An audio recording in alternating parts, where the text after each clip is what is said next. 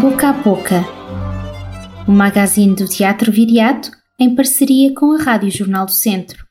Começámos esta semana com uma homenagem a Jorge Salavisa, celebrando o seu primeiro aniversário sem a sua companhia.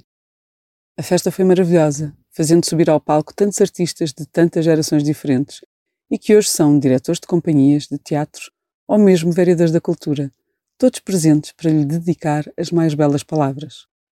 Acabámos todos com um choro feliz tocado por Mário Lajinha, que ofereceu um concerto à cidade em honra deste nosso visionário e príncipe das artes em Portugal.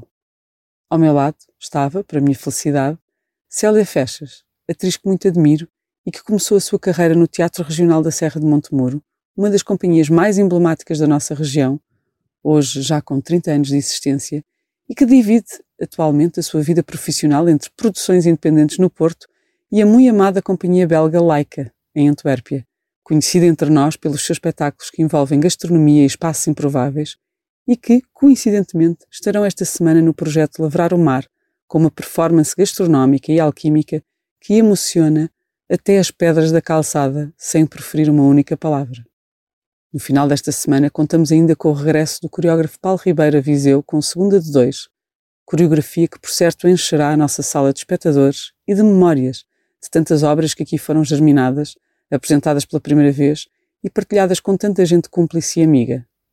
Porque junto eu estes espetáculos e estes artistas todos no início de uma crónica sobre a atualidade cultural e programação do Teatro Viriato porque acabo de saber, pela voz da atriz Célia Fechas, que a Paula Teixeira, produtora do Teatro Regional da Serra de Montemuro, acaba de nos deixar, com apenas 44 anos.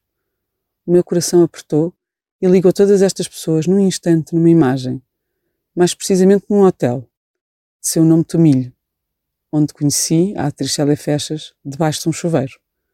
Hotel Tomilho foi um espetáculo icónico dos Laika, em parceria com o Teatro Regional da Serra de Montemuro, e com coprodução do Centro Cultural de Belém, e apresentado nos percursos, em Viseu, a convite do Teatro Viriato, um projeto coordenado por dois druidas de seu nome Madalena Vitorino e Giacomo Scalisi, que organizam agora o projeto Lavrar o Mar, em Algesur. Laica é ainda a companhia com quem dialogávamos esta tarde, acabadinhos de chegar a Portugal, para desenharmos novos projetos de criação conjunta e para os desenvolvermos em Viseu durante os próximos anos no Teatro Viriato e em cumplicidade com a cidade e com a região, à semelhança do Hotel Tomilho. De repente, a geografia, mas também o passado e o futuro, uniram-se para perder alguém para sempre. Parámos um momento para respirar e para pensar no que nos trouxe aqui, o que nos faz ser o que somos hoje.